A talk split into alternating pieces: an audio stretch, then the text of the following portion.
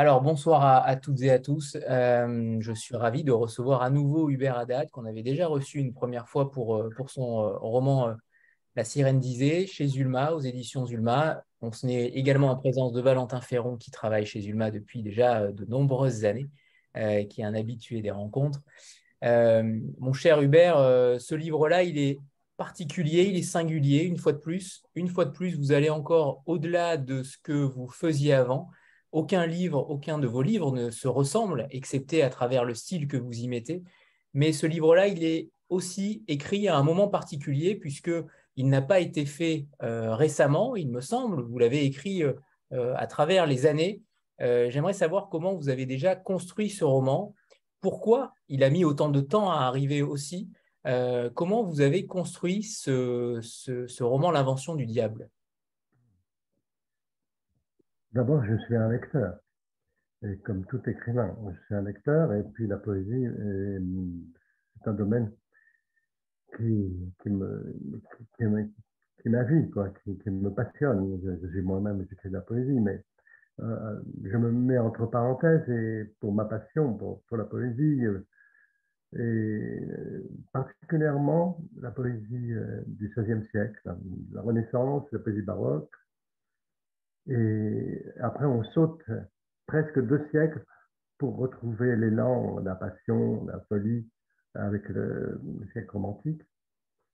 Et puis tout d'un coup, on va s'éteindre au XXe siècle un peu. Heureusement, il y a Apollinaire, il y a, quelques très grands poètes. Et on est je suis dans, l'attente de l'aspiration de, cette euh, passion euh, du, siècle de Papillon.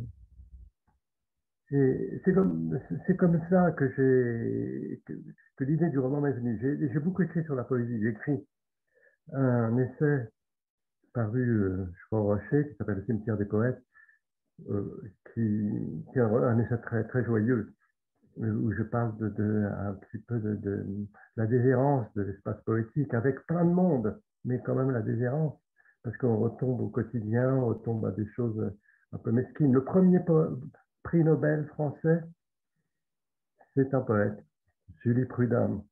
Mais il y en avait d'autres. Il y en avait d'autres. Enfin, je crois que c'est très intéressant, parce que la poésie, c'est la littérature. C'est le, lieu même où, la littérature euh, prend naissance, s'épanouit, existe. Et, et c'est le domaine où, on a le moins de, de rapports critiques, où on se trompe toujours, quoi, à peu près toujours. Et, elle se moque un peu de nous, la poésie, de, nos jugements, de, de nos préférences. Euh, alors il faut toujours la revisiter.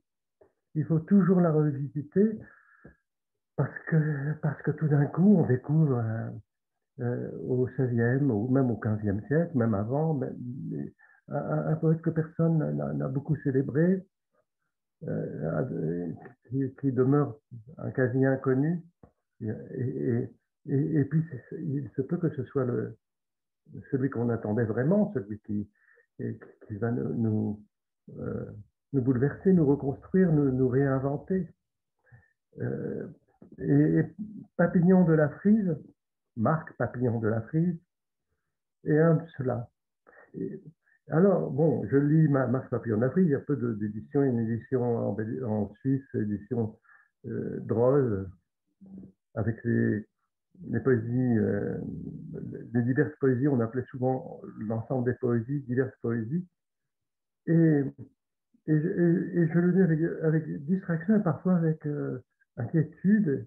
mais là, mais là c'est très beau ce texte-là. Et puis tel autre, c'est divertissant, mais infiniment divertissant. C'était c'était un, un, obro, un petit obro, un soldat euh, euh, à la solde d'église et, qui écrivait euh, entre deux boulets de canon des, sonnets des, à, ses amours jusqu'à ce que, couvert de blessures, couturé, il, retourne dans son pays, c'est près d'Amboise, de l'autre côté du fleuve, là il, avait son, fief, ses petits fiefs, des tout petits fiefs, pour être un noble, il faut avoir un, petit fief, un grand, grand, immense fief. Même un tout petit, ça suffit. Et, là, il est retourné seul. tout d'un coup, il a hérité d'une fille qu'il ne connaissait pas, s'appelle Marguerite, comme la Marguerite de Faust. Et, ça, ça, a donné beaucoup de bonheur à la fin de sa vie. Euh, quelle fin On ne sait pas, parce que justement, c'est le sujet de mon roman. Et, il a demandé des pensions au roi Henri IV, comme, il, a combattu les, protestants euh, une partie de sa vie. Évidemment, Henri IV, euh, il ne lui a jamais donné de pension, donc il était assez pauvre, assez malheureux. Mais il a, rassemblé ses poèmes, il a fait une première édition, puis une, deuxième. Vous m'arrêtez si je suis trop papa. Non, non, c'est très bien, Hubert. On, adore vous entendre. Vous empiétez sur ma deuxième question. C'est bon. Tout est OK. Et alors, il, il, a trouvé un, maître imprimeur. Euh, à l'époque, il n'y avait pas euh, euh, Gallimard, Gracel, Le Seuil, ça n'existait pas. Il y avait des, des, des imprimeurs libraires, un peu libraires, en général, c'était tout était compte d'auteur. Euh, mais, ça pouvait marcher et puis ça pouvait euh, intéresser toute l'aristocratie, la, noblesse. C'était rare qu'un paysan, un cerf, il n'y avait plus de cerf au, à la fin du XVIe siècle, plus vraiment, euh, écrivent des poèmes. Et des... Oh, on, avait, on a eu Rudebeuf, on a eu Lyon hein, auparavant. Mais euh, bon, le, papillon, eh bien, eh bien, publie ses poèmes, et puis ses poèmes, il les envoie à tous les gens de valeur, selon lui, à ses pairs, quoi. Et, pas d'écho, rien, on se moque un peu de lui, on dit de quoi il se mêle, celui-là. Euh, et, et il est très, très malheureux, parce qu'il a tout investi dans la poésie, tout ce qui lui reste de, vitalité, alors, euh, il, a beaucoup d'orgueil. Comme au combat, il avait beaucoup de vaillance. Euh, il, était très vaillant, c'est pour ça qu'il a pris sa retraite de soldat euh, assez vite. et, dans ses poèmes, j'ai vu un, texte, un poème, un de ses derniers, qui m'a intrigué. Je suis allé après me promener dans son pays, à la recherche de son tombeau, euh, de son château, de son fief, de ses... J'ai trouvé des choses, mais rien de concluant. Mais euh, ce qui m'a intrigué, c'est, ça. Euh, c'est cette, le désir d'éternité, c'est ce qui nous tient, nous tous. Et c'est un rêve, et qui n'existe que dans le rêve. Mais cependant, nous n'existons que dans cette perspective euh, de l'immortalité, euh, à travers les religions, mais pas seulement, euh, à travers les, idées, les idéologies, les idéaux. Papillon était désolé de n'avoir pas la gloire de son vivant, la gloire d'époque, de l'époque. À l'époque, on n'attendait pas à, 500 000 lecteurs, même pas 20 000, même pas 10 000. on voulait que les poètes et, les, amis, les amis d'âme, eh bien, vous, vous comprennent, vous exaucent votre désir de reconnaissance, mais rien pour Papillon en ce temps-là. Euh, et dans un de ses derniers poèmes, il écrit Dieu, que je puisse donc vivre éternellement pour le siècle pour de siècle en siècle, être en infini tourment. Non, non, je ne veux plus recevoir aucune haine. Non, je ne veux point, non, que ma fureur s'apaise. Accourez donc à moi, tristes avant-coureurs, présages douloureux, messagers mes douleurs. Et enfin, démon, témoin de mon jurement, au risque d'en perdre âme et sang, une plume à ma veine trempée, un contrat d'immortalité. Tant que gloire enfin me soit donnée, jamais irai-je en l'ombreux tombeau. Alors je l'ai pris en mot. Non, jamais. Il, ira en l'ombreux tombeau tant que la gloire, la, renommée, euh, ne, lui sera donné. Alors je me suis, je me suis employé, j'ai décidé de m'employer à lui donner cette renommée pour qu'enfin il trouve la paix et qu'il puisse, et qu'il puisse euh, trouver, euh, partir au, paradis de je ne sais quoi, des poètes, peut-être des assurances touristes ou des vrais poètes, je ne sais pas d'où il est allé. Mais euh, ce roman, c'est ça, c'est il m'a visité, je l'ai visité, et, puis j'ai écrit ce livre. Alors évidemment, il est mort selon les, biographes, il n'en a pas. Aussi, il en a un, un, vrai biographe. Il est mort en 1500, il est né en, en, 1555 et il est mort en 1599. Il serait mort en 1599. En fait, il disparaît. Il volatilisé. J'ai cherché sa tombe. J'ai cherché les registres euh, une trace de, de, Marc Papillon dans les, dans les registres paroissiaux. Rien. Disparu, volatilisé. Donc, vraiment, son pacte, il l'a conclu avec je ne sais quelle ambassade du diable. Et je l'ai suivi après 1599. Je l'ai suivi quatre siècles durant, jusqu'aujourd'hui. Et peut-être que c'est aujourd'hui que tout se décide pour lui. Mais je ne vais pas tout dire tout de suite.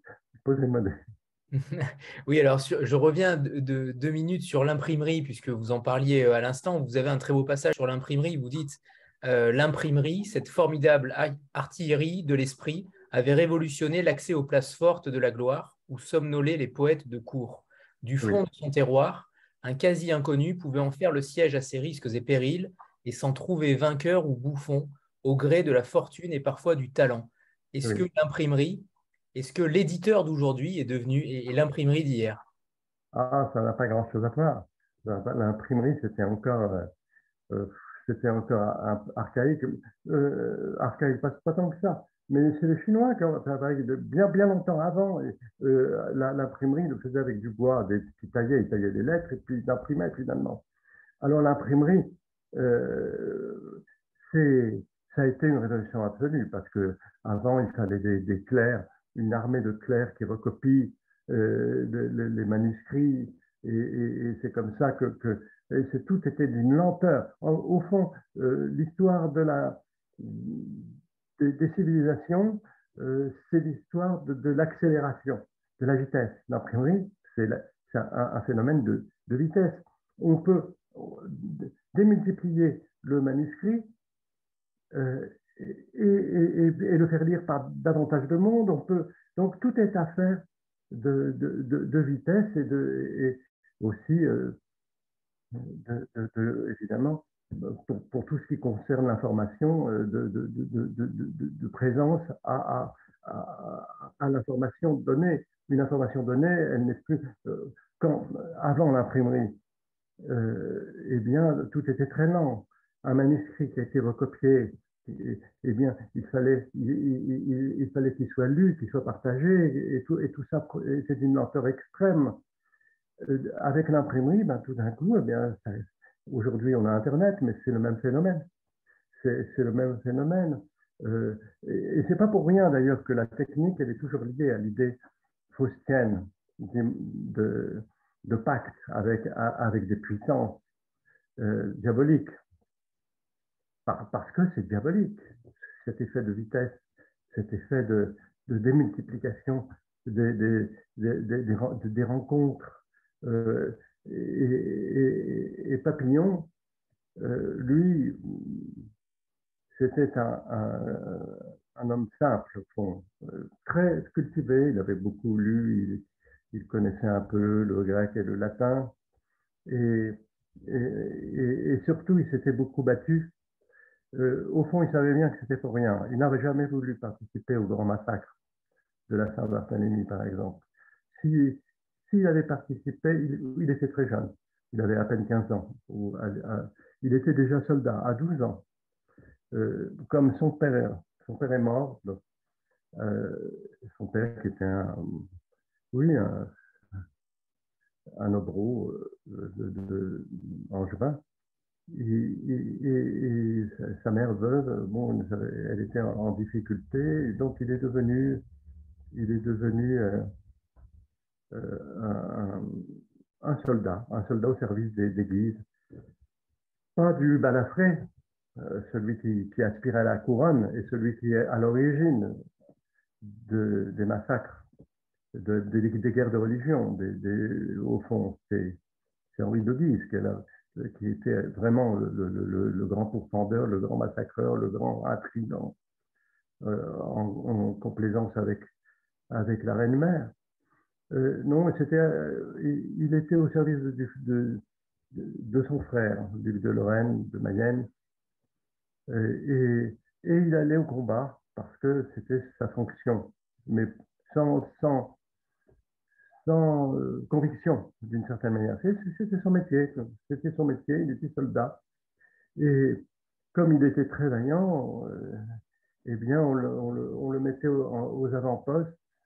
Il allait crever les lignes ennemies, on, on, lui mettait des armures sur lui, sur son cheval, et il, devait rompre les lignes et il revenait tout, tout cabossé, tout cassé, blessé. Et ça, ça a duré 20 ans. Au bout de 20 ans, eh bien, il était bon à, la retraite, comme les grands sportifs, vous savez.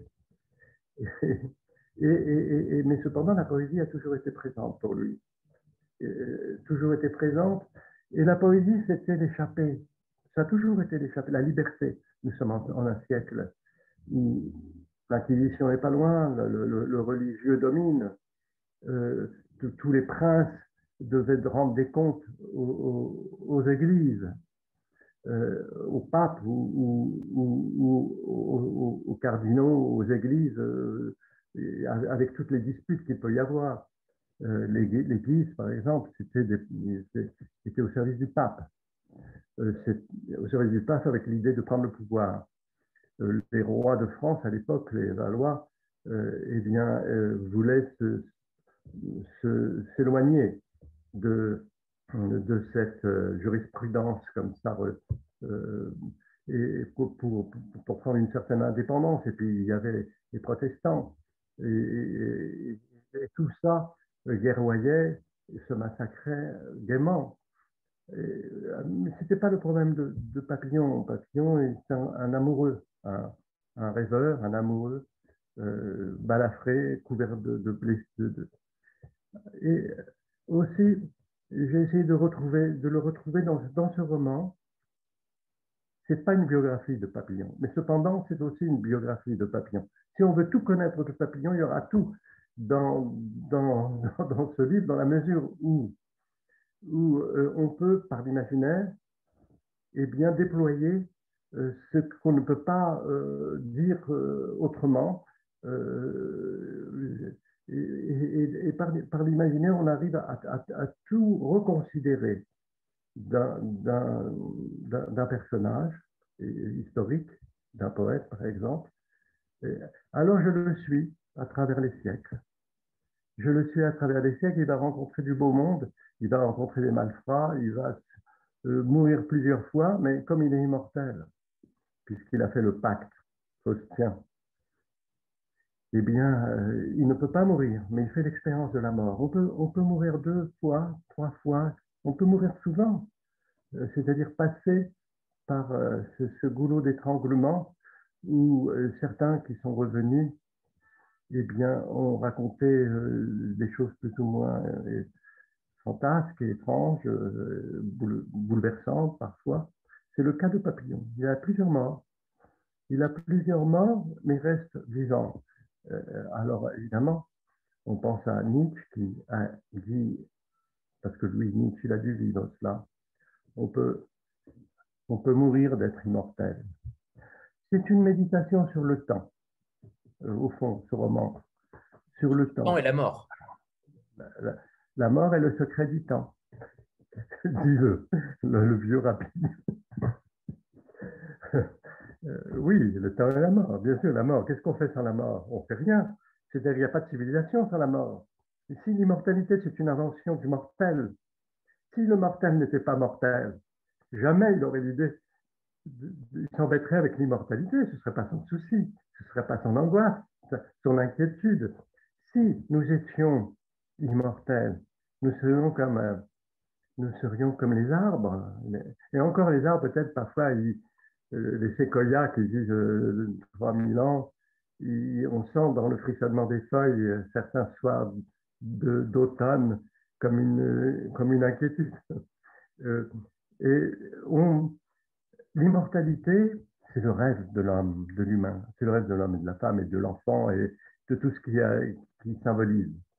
Parce que et si nous symbolisons, si nous sommes symbolisons, si, nous sommes dans, dans le langage, dans, dans, l'espace symbolique du langage qui est là pour, pour tout rassembler de ce qui n'est pas là, les, les, les disparus, les, ancêtres, euh, ceux qui, qui, sont partis, ceux qui reviennent, euh, grâce au langage, on peut, euh, on peut démultiplier la présence. C'est-à-dire démultiplier la présence, c'est faire que tous les absents soient, présents au moment, au moment même où, nous pensons et par, ce phénomène, et par ce phénomène, nous sommes dans, dans l'instant civilisateur, dans ce moment civilisateur où, nous, pouvons inventer. Parce que nous inventerons rien, nous n'inventerions rien si nous ne mettions pas dans, un espace coïncidentiel, dans l'analogie universelle, tous les éléments que euh, l'arbre ou bien l'animal, l'animal ne disons pas de mal de l'animal. Papillon, il y a un côté animal chez. Ne, ne, disons rien de pas de mal de, l'animal, mais l'animal, probablement, il a plein de, il est comme, euh, il a plein de discours et de pensées. parfois, il est comme Bossuet dans sa chair à, donner des. Euh, euh, mais il ne symbolise pas. S'il ne symbolise pas, c'est-à-dire qu'il vit dans l'instant présent et, il n'a pas conscience, une vraie conscience de la, mort. Il a, conscience du danger, du péril, de quelque chose de terrible, mais pas de la mort. Et, alors que nous, par le, langage, nous, avons conceptualisé, nous avons pensé, nous avons vécu, et nous ne cessons euh, la, mort. Et, face à la mort, eh bien, euh, nécessairement, eh bien, nous, inventons l'immortalité. Et, ça, dès les origines de l'humanité, dont témoigne évidemment, euh, il y a 5000 ans, euh, en Mésopotamie, l'épopée de Gilgamesh.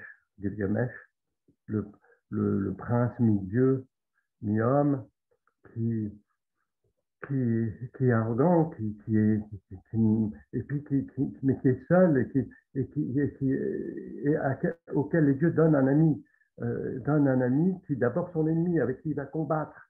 Et, cet ami va, euh, va mourir.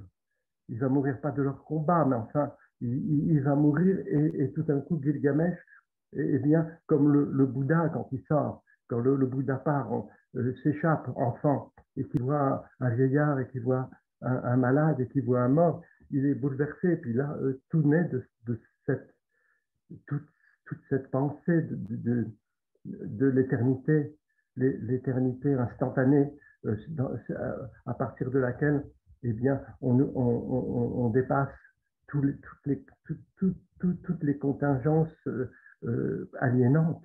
Eh bien, Gilgamesh, il va, il va il, va chercher le secret de l'immortalité. Il va combattre, il veut combattre la mort d'une certaine manière. C'est son dernier ennemi. Il fait la guerre, il cherche à combattre la mort et à trouver le secret de l'immortalité. Et donc, secrètement, nous en sommes tous, secrètement, intimement, euh, dans, nos rêves, dans, notre solitude, nos, dans, nos amours, dans, nos, passions.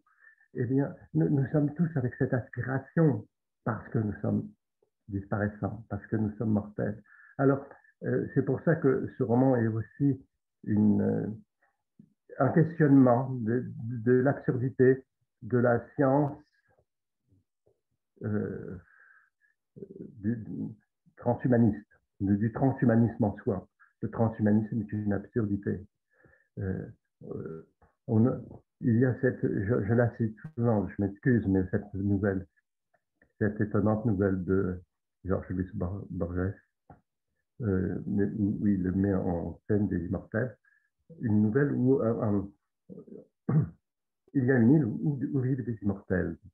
Et, un, personnage, un héros, un, qui, un naufragé, eh bien, aborde l'île des immortels. Et puis, il y a des pêcheurs comme ça qui sont là, euh, qui font leur travail de pêcheurs, euh, et qui demandent Mais où sont les immortels? On, m'a dit que c'est dans cette île.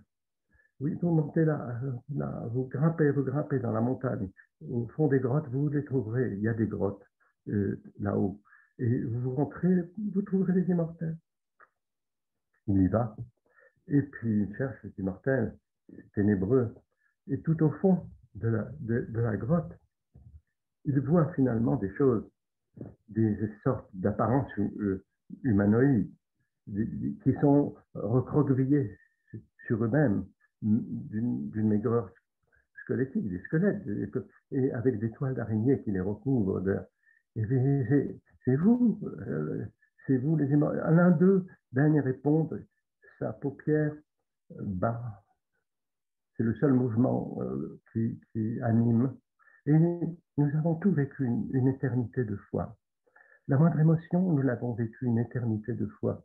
Tout ce qui, tout ce qui anime et qui, qui vous anime, vous, mortels, euh, nous l'avons vécu une éternité. Et tout, tout, tout s'est fondu dans, dans, le, dans une sorte de néant blanc, de néant intime. comme nous avons tous vécu une éternité de foi, nous ne pouvons pas, à aucun moment, nous ne pouvons nous, pouvons nous émouvoir, nous, ne pouvons, euh, tout c'est effacé comme, comme, comme la mort, tout est comme la mort pour nous. Et pourtant, les choses se poursuivent aussi petit à petit, nous nous, nous, sommes retirés et, là, nous attendons l'effacement, nous attendons, mais qui n'adviendra jamais. Nous sommes des, des immortels. Alors, Papillon, c'est ce qu'il va vivre. Il va vivre, il va connaître plein d'aventures, il va se battre, il va continuer, il va se retrouver dans les galères, euh, contre, il va se battre contre les barbaresques, on va l'employer, on va le mettre en prison à la Bastille, il va il va rencontrer le marquis de Sade, mais il ne veut pas le fréquenter. Il ne l'intéresse pas. Euh, c'est intéressant, mais lui, euh, bon, ben, c'est pas son truc. Les, euh, il y a les, toutes les distorsions cognitives dans ce roman. C'est-à-dire, par exemple, au XVIe siècle, il y avait cette richesse infinie du langage, puisque le langage n'était pas fixé. Donc, on, pouvait inventer les mots. les mots, les, objets, les choses, les rapports, les verbes, tout était mouvant. On pouvait inventer, n'importe qui pouvait créer sa propre langue. Et puis à la fin, on se comprenait. Et, il y avait aussi, il y avait aussi ici et là plein de dialectes qui se croisaient. Dans, toutes les régions avaient leur langue, euh, son, patois, son dialecte, et tout ça, tout ça s'enrichissait. Si on prend le, vocabulaire du, du, du 15e, 16e siècle, il est infiniment riche.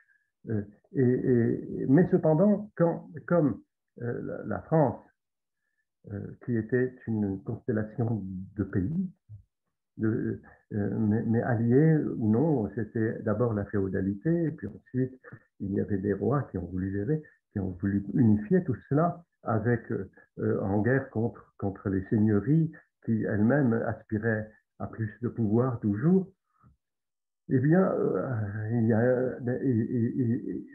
à la fin du XVIe siècle, surtout avec Henri IV déjà, mais euh, au, Louis XIII, bien sûr Richelieu, et, bien, il, fallait unifier, c'est l'idée de l'État qui est, qui là est née, et un État ne peut pas euh, se constituer dans cette grande et sublime pagaille langagière.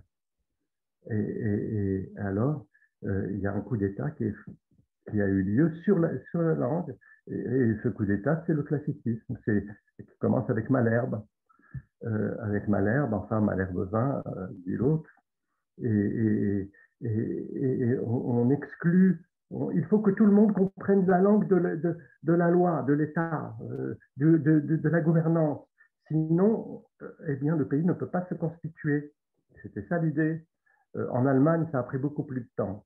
Il a fallu attendre le 19e siècle pour que, et la fin presque du 19e siècle avec Bismarck et d'autres, pour qu'il y ait une, unification. Bon, c'est pas, pas ce roman, évidemment, on peut le prendre du point de vue de l'historien. C'est aussi une manière de, retraverser l'histoire et, l'histoire non seulement de la poésie, mais l'histoire aussi de, des, structures premières qui, qui dont, nous sommes toujours tributaires euh, sur, tous les plans, du droit, etc.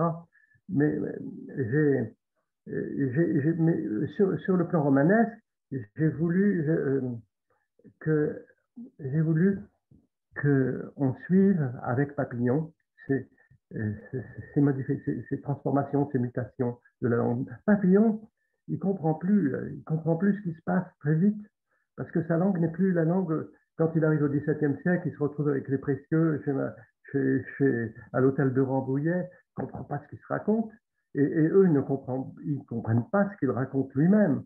Il a fallu du temps pour que pour qu'on on, prenne toutes les strates de la, de, la littérature euh, française depuis euh, les origines, depuis la chanson de Roland, et, qu'on les prenne pour autre chose que des, langues singulières, particulières, des langues euh, qui s'excluent les unes des autres.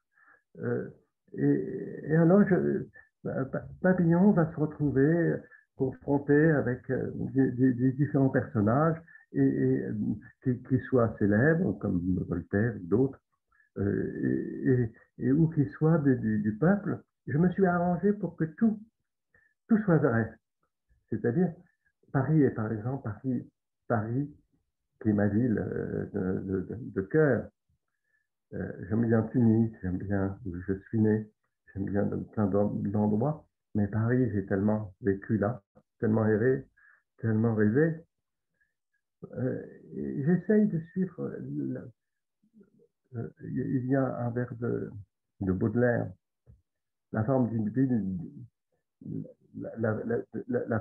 ville, euh, passe plus vite que le cœur des humains, quelque chose comme ça, et, change plus vite que le cœur des humains. Et alors j'ai suivi toutes ces transformations, toutes ces, tous ces, avec des personnages réels, euh, un tapissier, un, perruquier, euh, un cabaretier, euh, qui se souvient, je l'ai connu moi encore, du, café L'As de Pique, qui, est près de l'église Saint-Eustache, ou, de tels perruquiers auxquels Watteau avait fait une enseigne, avait peint une magnifique enseigne qu'on peut voir toujours, mais dans un musée, à la devanture, par amitié. Plein de détails. Euh, il y a, euh, c'est les Goncourt qui ont dit, je crois, que l'anecdote est la boutique à un sou de, l'histoire. C'est vrai, mais pour le romancier, cette boutique à un sou, c'est magnifique, parce que l'anecdote, c'est ce qui donne le, sentiment de, de vraisemblance disons. Donc j'ai mis des, milliers d'anecdotes tout au long de ce, roman en suivant Papillon dans ses, pérégrinations. Il ne reste pas toujours à Paris, il s'en va en Normandie, il s'en va euh, ici et là, il retourne souvent dans son pays euh, et, et, je parle trop. Non, non, Hubert, je, je rebondis par rapport au fait que euh, comment vous expliquez justement qu'il n'ait pas été euh, euh, découvert avant 1932 par Coulon, justement, vous en avez parlé un petit peu tout à l'heure, mais si vous vous intéressez à lui avec le destin que vous nous racontez, c'est surprenant qu'il ait été découvert si tard. et je, partage, je vous partage une photo de Thomas Deleu que vous voyez sûrement à l'écran. Voilà, apparemment c'est lui hein, de, de, des sources C'est Papillon, c'est la, euh, on trouve ça en, enseigne de, son, de ses diverses poésies.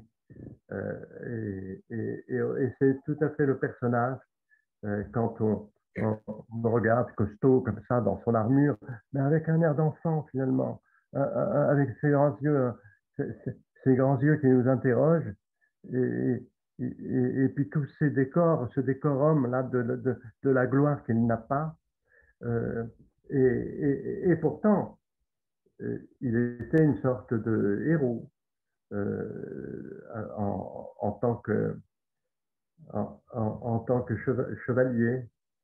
Par exemple, dans les rues de Paris, le duc de Guise, euh, eh bien, euh, vous savez, Paris n'était pas sûr à certaines périodes. Il y avait peu de lumière, il y avait, et, si on se, on se promenait, on, s'y promenait la nuit, on se promène beaucoup la nuit dans mon roman, à toutes les époques. Eh bien, on pouvait euh, être, être agressé par une bande de malfrats. Et, Papillon a, défendu euh, euh, son, son, seigneur, enfin le frère de son, maître. Et il y avait une demi-douzaine de, de, malfrats. Il les a évidemment oxy tous sans, sans problème il, n'en prend pas gloire, c'était son métier. Euh, entre deux, une sonnet assez belle, à, la belle Théophile, qui était, sœur, était religieuse, et dont il était éperdument amoureux, mais dont il respectait les, le choix. Et puis, à, une de ses cousines, qui a été son amoureuse, à laquelle il a dédié des, poèmes euh, érotiques, amorotiques, euh, assez délirants. C'est plein de, Il y a une, grande fraîcheur dans la poésie érotique du XVIe siècle. Ça n'a rien de pornographique. C'est la folie amoureuse. Oui, parce qu'il est décrit ainsi. Il est décrit comme un poète euh, baroque, satirique et érotique. Érotique, mais tout le monde était érotique, hein, ça va.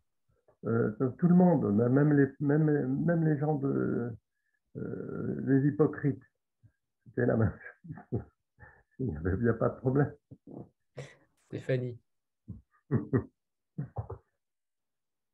Oui, euh, bonsoir Hubert, bonsoir Valentin, bonsoir à tous.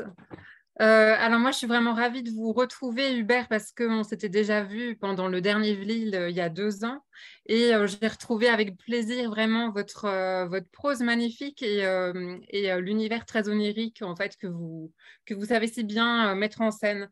Alors, vous avez dit plein de choses déjà, et vraiment déjà merci pour tout ce que vous avez dit, parce que c'est absolument passionnant. Alors du coup, je ne sais plus trop quoi vous demander. Enfin, si, j'ai plein de questions à vous poser. En fait, je ne sais justement pas par laquelle euh, commencer. Euh, mais si on commence par le genre, peut-être, euh, je me suis demandé en, le lisant ce que ça vous avait apporté à vous d'écrire justement un, enfin, disons, un roman biographique ou une biographie romancée, je ne sais pas comment on peut appeler ça. et quelle était la différence avec de la pure fiction, c'est-à-dire du point de vue de l'écrivain, quand on a affaire à des contraintes historiques, mmh quand on se promène et qu'on fait, qu'on fait faire une odyssée temporelle à son personnage euh, bah, en fait, à quoi on, est euh, soumis?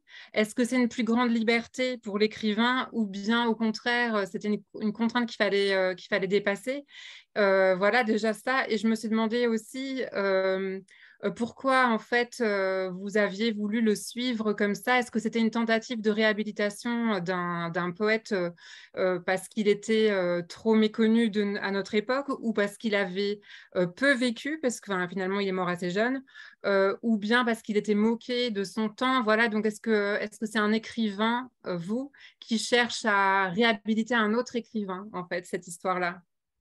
Oui. Un poète qui réhabilite un poète on pourrait même rajouter que c'est une biographie uchronique, parce que on pourrait même euh, penser que c'est une uchronie, puisqu'à partir de sa mort, euh, vous réinventez, entre guillemets, sa, vie. oui, ce que je voulais dire, c'est que ça permet de faire une, une, métabiographie euh, qu'on ne peut pas faire ordinairement quand on s'en tient aux, aux, purs éléments euh, donc, euh, que les, dont, dont, s'attribue l'usage l'historien. Euh, pourquoi? Parce que tout d'un coup, alors il y a, deux, deux, époques dans ce roman. Hein. La première époque où c'est vraiment biographique. C'est biographique et rêvé en même temps, où je le suis depuis son enfance en 4, 5, 6 chapitres, je ne sais, je ne sais plus. Et, et, puis tout d'un coup, bon, on arrive au pacte, au pacte supposé. Et, là, ça devrait s'arrêter. Non, là, c'est la deuxième époque. Et je vais le suivre. Et par l'imaginaire, euh, dans le déploiement que je m'autorise à travers les siècles, je vais mettre en valeur plein de, de, d'aspects de, la psychologie et, de la personnalité de, Papillon. C'est-à-dire que d'une certaine manière, grâce au, fantastique, à l'élément fantastique, qui finalement, ce n'est uniquement l'élément fantastique qui va, il va poursuivre son temps et traverser les siècles, je, fais presque de, de la littérature comparée. C'est-à-dire qu'il va se confronter aux différentes époques, avec le langage qui, se, transforme, qui se modifie, avec les mœurs qui changent, et lui qui demeure, euh, demeure le même parce qu'il ne peut pas, il ne peut pas évoluer, sinon il, ne serait pas immortel. Ici, il est immortel, c'est qu'il ne peut pas évoluer, il ne peut plus écrire de poèmes. Il est toujours le même et il est confronté avec une grande innocence et une grande stupeur à, à ce qui va se dérouler euh, euh, à, ce qu'il va traverser. Cependant, il est actif.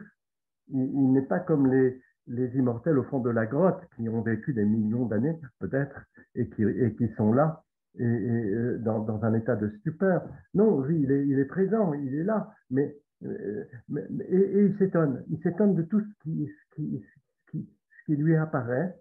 Et, et pourquoi, pourquoi j'ai choisi Papillon? Parce que c'est un personnage cocasse, burlesque, euh, euh, et aussi merveilleux à sa manière. Parce qu'il a écrit de très beaux poèmes. Quand on lit ses diverses poésies, il, y a des poèmes qui, sont assez bouleversants même. C'est-à-dire, il passe du.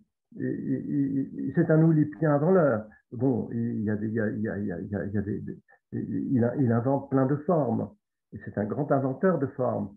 Mais, aussi, c'est réellement un poète parce qu'il il a en lui le sentiment tragique qui est là, euh, après tout ce qu'il a vécu, avec les disparitions qu'il a, qu'il a vécues de, son vivant, euh, euh, sa sœur, ses, amoureux, tous ses proches, il les a vus partir, surtout ses compagnons, ses compagnons guerroyants, ses compagnons de combat, qu'il les a vus mourir dans ses bras. et alors, c'est pas moi. Il les a vus, il les a vus disparaître. Donc il est dans le sentiment, il, est à notre image, nous, mortels. Mais il est immortel, il a fait un pacte, et c'est sa grande malédiction, c'est la malédiction blanche. Il, va, il, ne savait pas, est-ce que Faust avait l'idée de ce qui allait lui arriver? Et pourtant, Faust, euh, son sa, sa survie n'a duré que 24 ans. Euh, et ensuite, ça s'est résolu euh, tragiquement ou pas selon les, auteurs, selon euh, si on prend Goethe, si on prend Le No, si on prend Marlowe, Christopher Marlowe, qui est contemporain de Papillon, le, mythe, le mythe de Faust, qui n'est pas un mythe. Il y a eu véritablement un personnage qui s'appelait qu'on appelait Faust et qui a vécu et qui aurait été un alchimiste avec cette idée de transubstantiation, cette idée de, de, pierre philosophale, cette idée de, de, possible survivance, de secret qui, qui, autorise euh, la transgression de, tous nos déterminismes. Et, et, Papillon a dû, euh, a dû lire quelque, notamment cette, cette, fable, cette, cette fable qui part d'un personnage réel comme lui est, réel, est venu d'Allemagne, et, et, ça a dû inspirer ses mots. Et, mais nous sommes au XVIe siècle, c'est-à-dire qu'il n'y a pas. Euh, au XVIe siècle, on était dans. On croyait, on croyait au merveilleux, on croyait à la fable. Euh, et, quand il, a fait ce pacte, sans doute, y croyait-il. Et peut-être à, bon escient. Moi, en tant que romancier, j'ai décidé que c'était à bon escient. Et alors, je, l'ai suivi, je l'ai suivi, et, c'est toujours le même papillon, comme je le connais dans ses poésies, comme je le connais dans son rapport au monde, comme je le connais dans ses naïvetés, dans ses colères, dans, ses, dans, son rejet de, la mondanité de la cour. Il est allé se promener à la cour, mais bon, il n'était pas très bien accueilli. Et, je vais le mettre en situation, et le mettant en situation euh, au château de Sceaux, par exemple, avec... Euh, euh, la confrérie des, compagnons de la mouche à miel, ou bien euh, vous, saurez ce que c'est euh, si vous lisez le livre. on n'a pas le temps de, de raconter toutes les, fantaisies de l'histoire littéraire, parce que c'est vraiment très amusant. tous ces salons, tous ces, tous euh, accoquinements d'auteurs et tous ces espèces de sectes aussi qui se sont créées au, fil des siècles et, tout, ça porté par des beaux esprits, par des philosophes, par des savants. Et, lui, il traverse tout ce monde et, il rencontre même un, euh, dans un, il rencontre même un personnage, un, mendiant, un, mendiant qui, rouspéteur, un mendiant qui, qui ne cesse de, de s'enivrer et qui rouspète et, et qu'on appelle, euh, et, qu'on appelle l'empereur, que les gens appellent l'empereur, le peuple appelle ce personnage. C'est un mendiant, il, il, est assis place la Concorde, au pied de la statue de Napoléon, et, tout le monde l'appelle l'empereur. Euh, euh, pourquoi? On apprendra que l'empereur n'est pas mort à Sainte-Hélène. Il est revenu à la fin quelqu'un a pris sa place, lui il est revenu, et, ce qui est tout à fait probable, pourquoi pas. Et, et, il a fini euh, sa vie euh, assis au pied de, sa propre statue. Il est devenu le mendiant de sa propre statue. Mais il y a plein d'autres euh, anecdotes véridiques ou, pas dans, ce roman. On, on traverse la commune. il vit dans un galetas à Ménilmontant que je connais bien. Et, là, euh, ses connaissances à tout, un monde interlope. Il, va chercher, il est toujours en quête de son, de son identité de poète. Alors il pense que, enfin, c'est l'heure, ça y est, on a écrit sur lui. Il a, eu connaissance d'un petit articulet dans, dans, dans, une traduction d'un d'une thèse, d'un volume savant paru en, Italie. Et ça, ça, ça, ça, ça, ça y est, je suis célèbre. Non, il n'est pas, il est pas célèbre. Et à la Bibliothèque nationale, la Bibliothèque Richelieu, euh, on, a affaire à, tout un, ce qui a pu se passer euh, pendant l'occupation euh, toute l'horrible collaboration euh, auquel les, intellectuels se sont beaucoup, se sont beaucoup compromis. bon, mais je ne vais, je vais, je vais, je vais pas m'étendre sur tel ou tel personnage, et, parce que ce serait trop long. Mais, mais on suit Papillon jusqu'aujourd'hui, à peu près jusqu'aujourd'hui. Euh, et, et, peut-être au-delà. Et peut-être au-delà. Et, je, crois pouvoir euh, imaginer que il, va pouvoir, il va enfin connaître la, la, reconnaissance, la renommée. La renommée, c'était, euh, il y a une déesse grecque qui a ce nom, qui, qui, va venir à lui. Et, et, et, moi, n'avoir plus besoin de défendre son, son, drapeau, ses étendards, son nom, et le laisser partir vers, vers, vers, tout simplement la poésie, le partage du poème avec tout le monde. Vous avez, euh, sur les époques, justement, vous avez choisi des époques particulières. Euh, j'aimerais savoir comment vous les avez euh, sélectionnées, puisque c'est quand même quatre siècles. Il y a des époques particulières pour, pour chacun d'entre nous. On est plus proche de certaines et plus proche d'autres. J'avais donc deux questions sur les choix que vous avez faits, notamment sur les époques, mais aussi sur les vers de papillons que vous avez sélectionnés. j'imagine sur de, je ne sais pas combien il en a en tout, mais j'imagine qu'ils sont nombreux. Euh, dans, le, cœur du roman, vous ne les avez pas tous sélectionnés, bien entendu, mais vous avez fait des choix particuliers aussi. Comment vous avez sélectionné ces deux choses? Ah. C'est un roman, et c'est un, un, roman, c'est pas un plan, c'est pas une construction comme ça abstraite. Un, roman, on, on, on, a un personnage qui tout d'un coup se, prend existence. Il, avait pris existence il y a bien longtemps, pour moi, Papillon. Et, et euh, j'essaye de, le rendre, de, lui donner une épaisseur, une vie. Une, je le connais, j'ai tout lu de lui. Et, je suis en, fraternité, en, en, compassion avec lui.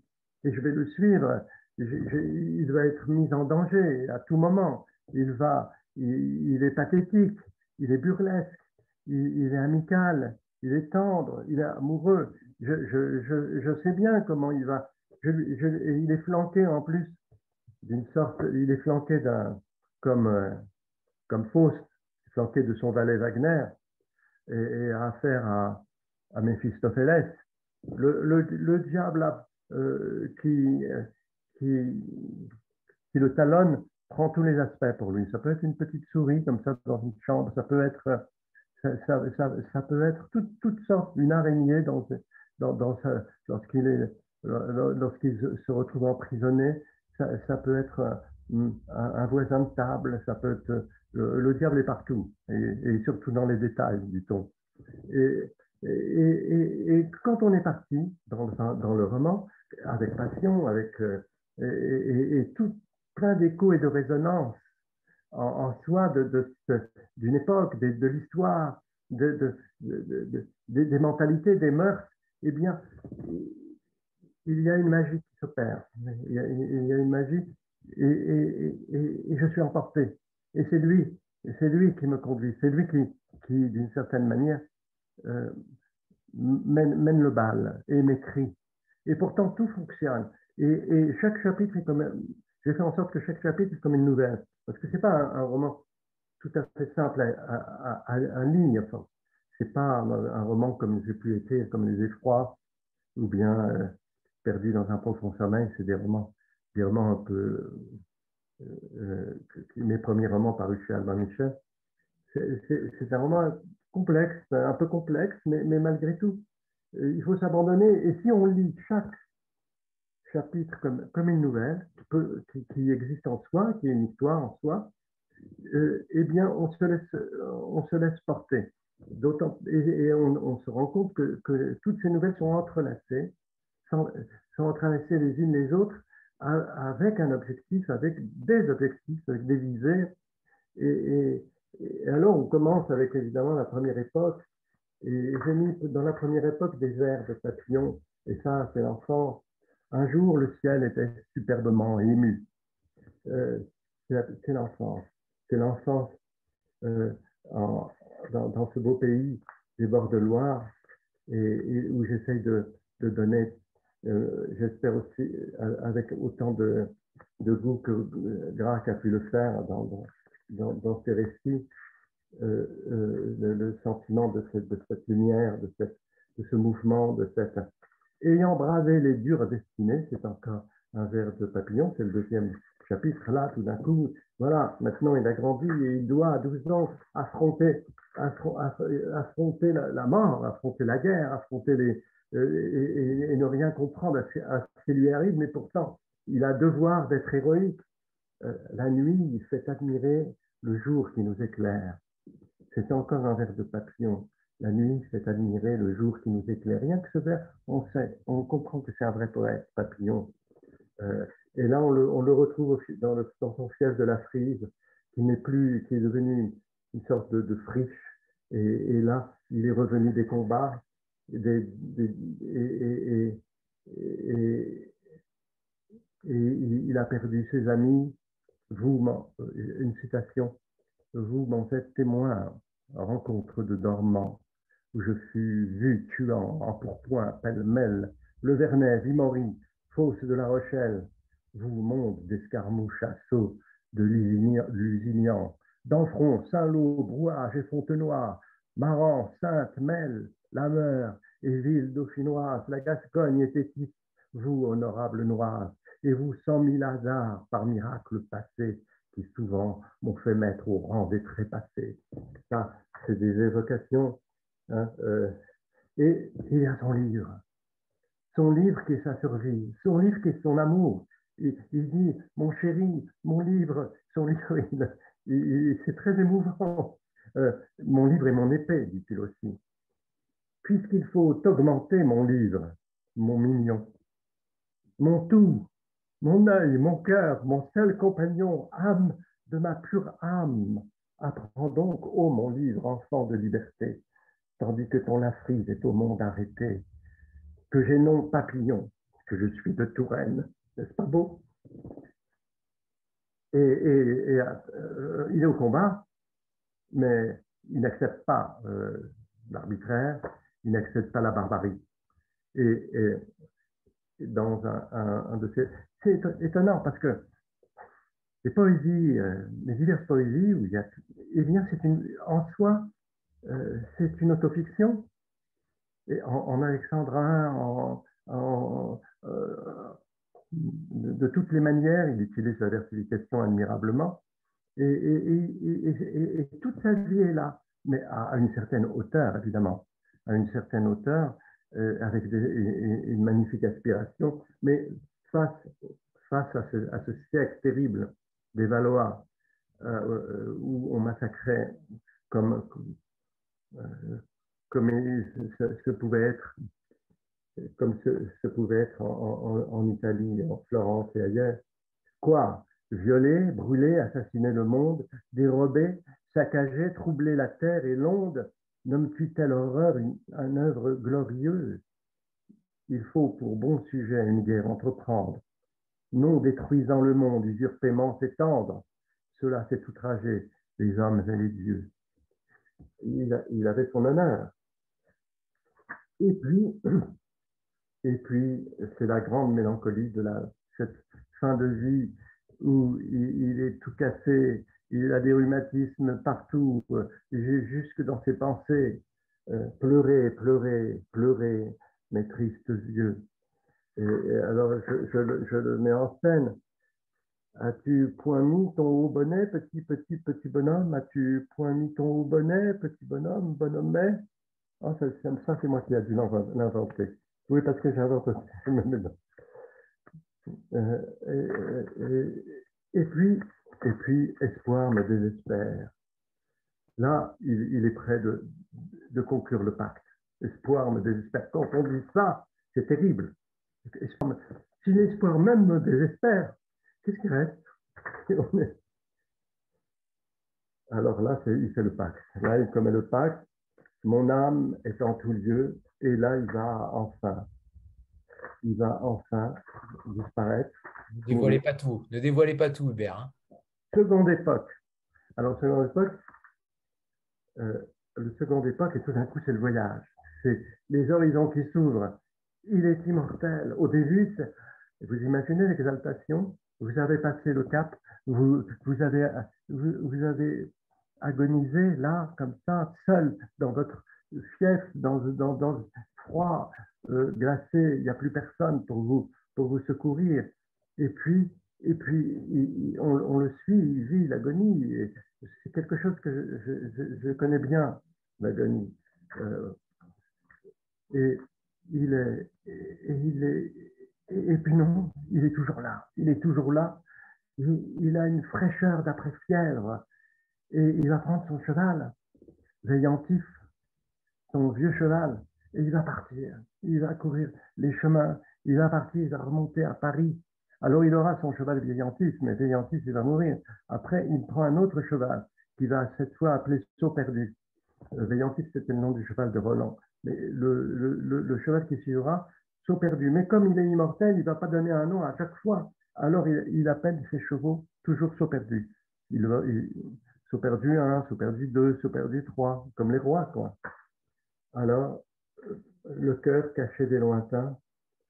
Et, et là, j'ai une citation d'un de ces poètes, comme lui, poète soldat, magnifique, qu'on a oublié et qu'on commence à revisiter, parce que c'est ça, la langue, la poésie, la littérature. Rien n'est jamais fixé. On a des histoires de la littérature. Allez prendre des histoires de la littérature de la fin du 19e siècle ou bien du début du siècle ou même des années 50. Vous regardez ça, vous dites, mais ils sont tous trompés. Qu'est-ce que c'est que ça? Et ils ont oublié Christophe de Beaujeu? Absence, absence, absence.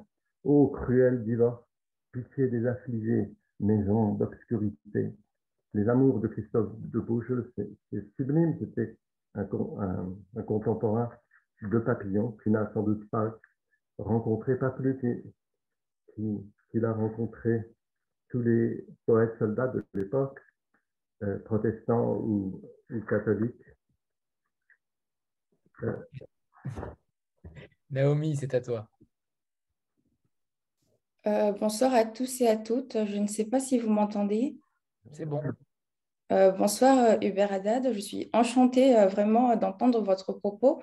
je n'ai malheureusement pas lu encore votre œuvre, mais nul doute que ce sera fait bientôt. Euh, j'aimerais revenir euh, sur euh, les aspects de la poésie que vous avez évoqués, notamment dans votre propos liminaire, où vous avez dit que la poésie, c'est la littérature.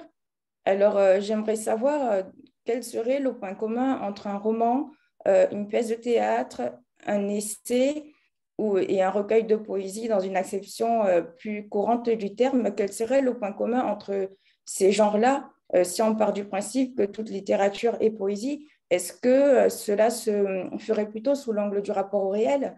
Ou est-ce que euh, finalement le poète est celui qui se saisit du langage pour euh, proposer une autre configuration du monde?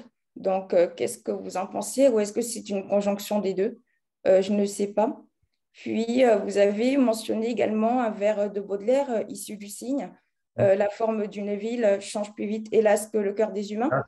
Ah, c'est un un vers qui a été repris par Julien Gracq, notamment dans, l'un de ses, ah, dans une de ses œuvres, et qui est repris par Jacques Roubaud, donc plus contemporain de nous. Alors j'aimerais savoir, selon vous, qu'est-ce qui fait la permanence de ce vers Pourquoi inspire-t-il autant d'auteurs de styles et de genres et d'époques différents euh, Qu'est-ce qui fait qu'il parle encore aujourd'hui euh, que ce soit pour des lecteurs euh, ou pour des, des, écrivains.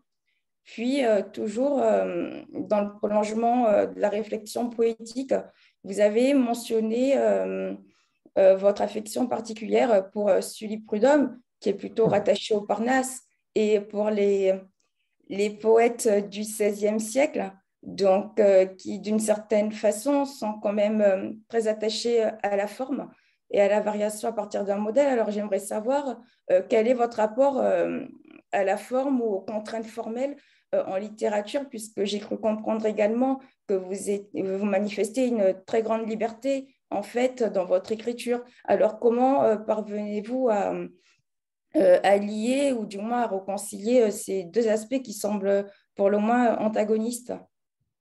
Rien n'est antagoniste quand on est dans l'espace du langage et de la, création. on joue des antagonismes. Euh, mais vous m'avez posé un million de questions.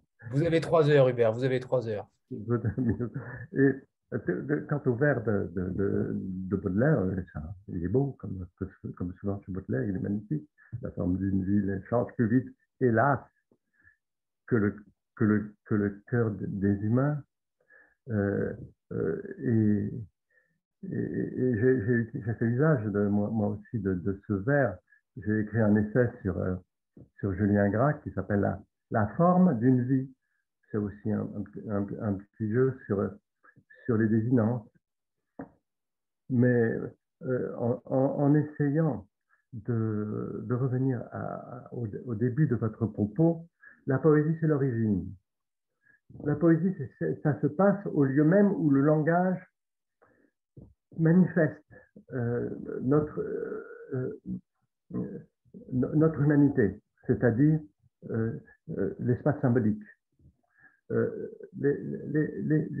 Cet espace symbolique où dans, ce, lieu même, eh bien, tout est, tout est convoqué. Tout est convoqué de, nos savoirs, de nos émotions, de notre être, de, notre présence au monde, sur fond de disparition. C'est parce qu'il y a l'absence, encore une fois. C'est parce qu'il y a la disparition que le langage s'impose et que le langage nous, autorise à penser l'ailleurs, le lointain. et, et, ce langage qui va se manifester et s'inventer de, mille façons avec une étrange euh, gratuité, ou, nécessité euh, par les, innombrables langues euh, qu'on trouve sur, cette planète, qui disparaissent, qui, qu'on, reconstitue, qui sont, euh, qui, sont détruites et, et, ou, qui, prennent un pouvoir énorme sur, les, sur les esprits, les consciences et, les espaces civilisateur il n'empêche, euh, s'il n'y avait pas la, verticalité de la métaphore, s'il n'y avait pas la, la, la, possibilité par le langage de, faire image, euh, c'est-à-dire d'assurer euh, les, les, espaces imaginaires. S'il n'y avait pas d'imaginaire, il n'y aurait pas langage. Euh, euh, il, y aurait probablement des, fonctions comme à l'origine qui, permettent de, prendre mesure des choses euh, de, manière technique. Mais, c'est parce qu'on a outrepassé la technique par, le, langage, par, cette merveille qui, sans cesse se réinvente, qu'il y a de, la, je ne dis pas qu'il y a de la poésie, parce que c'est là la poésie déjà, mais, qu'il y a toutes les formes de discours, de récits.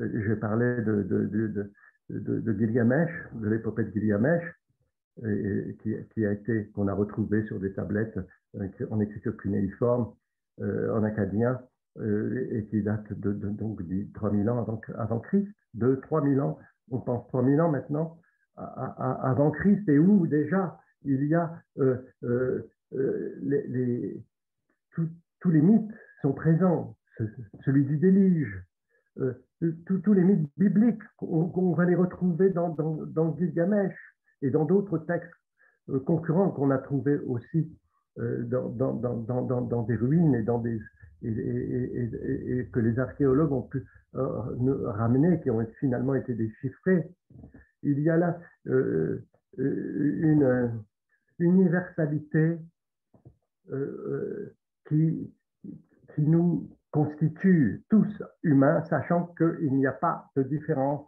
à partir du moment où on, est dans, le langage, même, très, basiquement, illettré, analphabète, ne connaissant que quelques mots, et, nous sommes au même lieu de, la présence au monde. Euh, dès qu'il y a accès à la symbolisation, nous, sommes tous au même lieu de présence. Et, ce qui nous sépare les uns des autres, c'est ce qui nous rapproche. Et ce qui nous sépare et nous rapproche, ce ne sont que des nuances. Ce ne sont que des nuances. Mais, mais euh, le plus lointain devient le plus proche il n'y a, plus, il n'y a plus d'étrangers.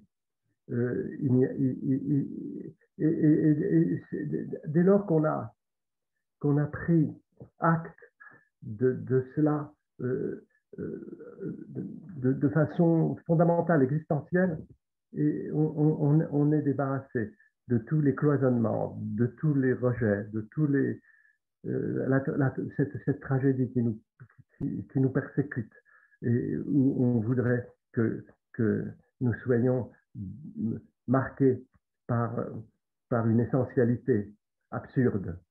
Euh, la, culture, la civilisation, c'est quelque chose qui, advient à, la créature blessée là et, qui ouvre les yeux et qui balbutie euh, des mots auxquels qui font écho à d'autres et, tout ça c'est une invention entre toi et moi.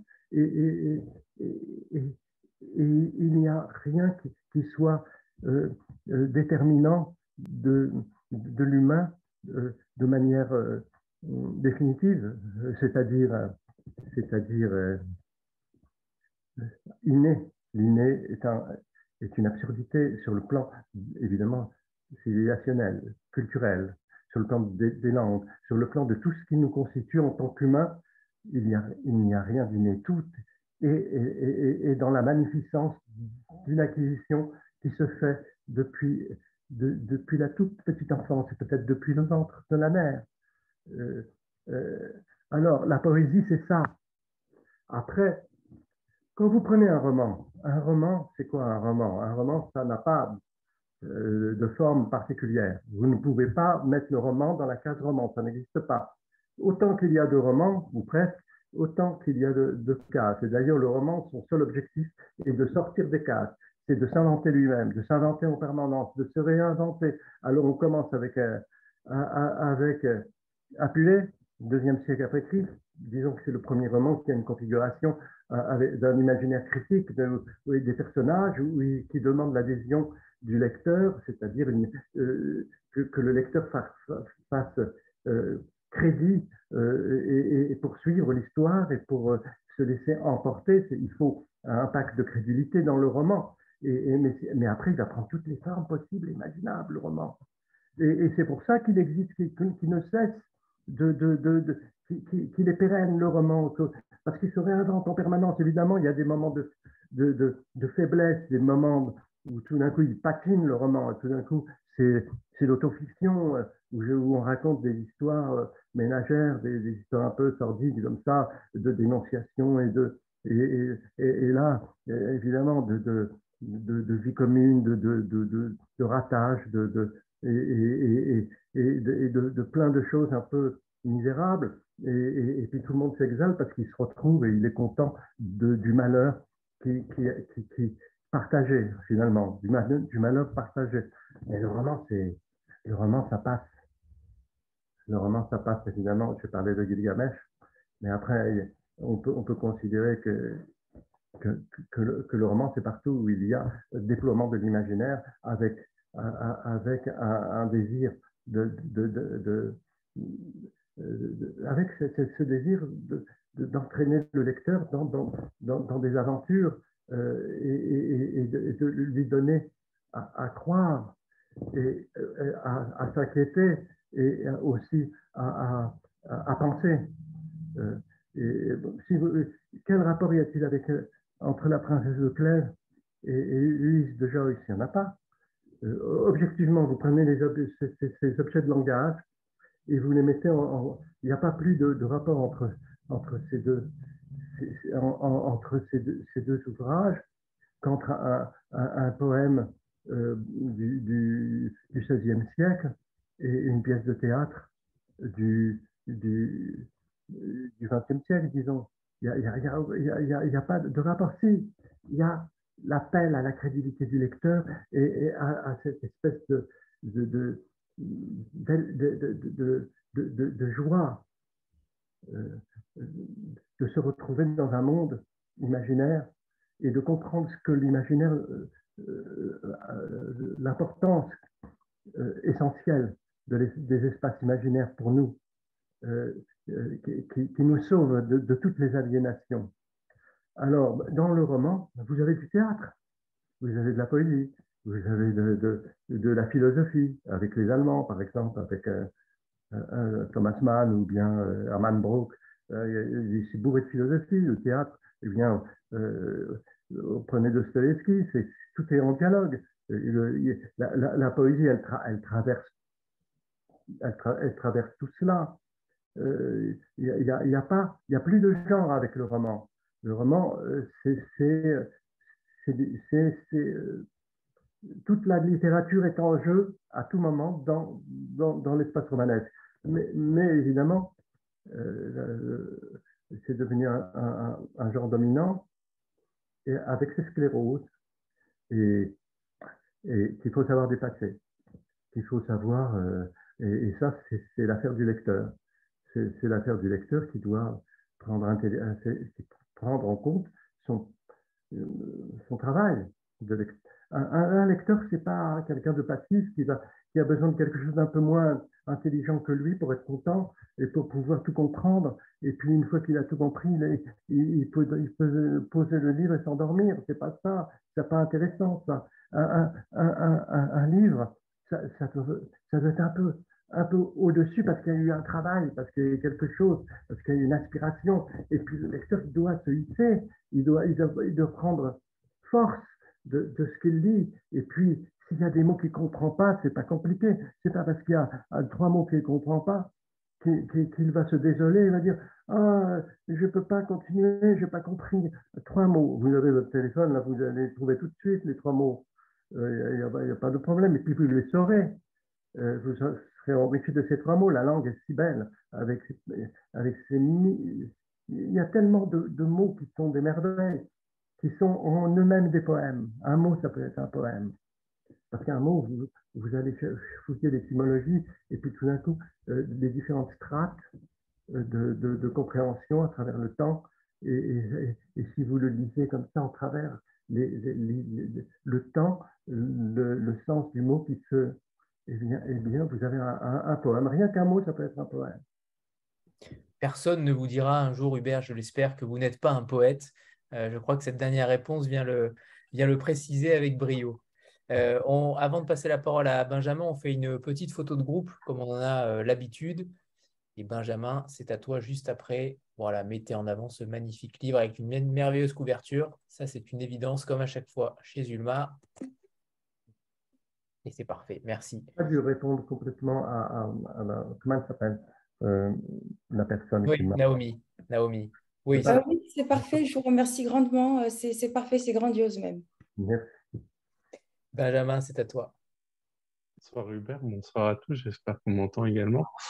Euh, je, je, n'avais pas de véritable question à vous poser, euh, seulement vous remercier bah, déjà pour tout ce que vous nous dites. On est tous très attentifs ce soir et tous ravis d'échanger avec vous. Et simplement pour vous remercier pour la lecture euh, de, de ce roman, c'est vrai que comme, euh, comme vous l'aviez dit juste avant, euh, parfois il y a certains mots qui sont un peu complexes dû à l'époque et à la peut-être à la temporalité du roman qui s'étend sur plusieurs siècles, mais on est tout de suite rattrapé par la poésie bah, de vos écrits et puis surtout les, les sonorités en fait de, de vos phrases. du coup, bah, on, on passe un très bon moment et merci à vous. Merci. Stéphanie Euh, oui, euh, euh, donc je voulais revenir juste sur le sujet du, de votre roman parce que le propos, pour moi, il est un peu double. En fait, il y a deux aspects qui sont vraiment intéressants. Il y a la postérité littéraire, comme vous l'avez dit tout à l'heure. Donc, c'est quand même un personnage, pour ceux qui ne l'ont pas lu, qui passe un pacte avec le diable pour être édité. Donc, je me suis demandé ce qu'il y avait de vous, en fait, dans, dans Papillon, parce que justement, on peut, enfin voilà, on peut se demander à notre époque euh, également ce qu'il faut faire pour être, euh, pour être publié. Euh, et il y a aussi, en fait, pour moi, c'était aussi la quête de l'amour idéal parce que à toutes les époques, on a quand même cette recherche d'un amour absolu qu'il rencontre au départ, qu'il essaye de retrouver toujours, qui est plus ou moins la même femme, mais pas tout à fait non plus. Donc on dirait un peu du Verlaine. Et donc, euh, enfin voilà, est-ce que c'est bien ces deux aspects-là? Est-ce que j'ai bien compris euh, votre roman? Est-ce que c'est bien à la fois la quête d'une postérité littéraire et en même temps la quête de l'amour idéal que vous avez mis euh, en balance les deux? Tout à fait. Sauf que, évidemment, le pacte, c'est pas pour être édité. Il, a trouvé un maître, un imprimeur, libraire, qui qui lui a comme ça se faisait à l'époque, qui lui a imprimé son livre. Et son livre, il l'a envoyé à ses, euh, aux personnes, aux poètes, aux, grands de, de, ce monde qui pensaient euh, pouvoir intéresser. Et puis, il est resté comme ça, dans, dans, dans, le silence, avec, avec avec, son livre. Mais, mais euh, ce qu'il ce qu'il recherche, c'est un.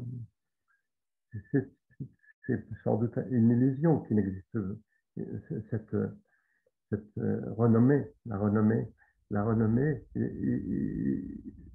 Il, a fait ce pacte pour, euh, pouvoir accéder, pour que son livre, pas lui, mais son livre, eh bien, soit soit lu et, soit aimé. En c'est une quête d'amour. Qui, c'est une quête d'amour que ce, ce, soldat un peu tout, cassé comme ça, euh, euh, il aspire à, ça. Et, mais au fond, est-ce que c'est vraiment cela? Il y, a, il y a dans ces poèmes toujours une, une, figure, comme ça, une silhouette, qu'il appelle la, la, nouvelle inconnue. Et la nouvelle inconnue, c'est la, la, personne qu'il n'a jamais rencontrée ou qu'il n'a rencontrée que par certains aspects et qui qu'il imagine être euh, l'amour absolu. Et, donc il va, en même temps qu'il cherche, du fait de son pacte et de manière malheureuse la renommée, à, travers le temps et les époques, il, est en quête de cette nouvelle inconnue qui, parfois semble se dévoiler à, tel ou tel moment, dans telle ou telle situation. Mais, mais, mais c'est jamais tout à fait elle, comme vous dites, en, évoquant Verlaine.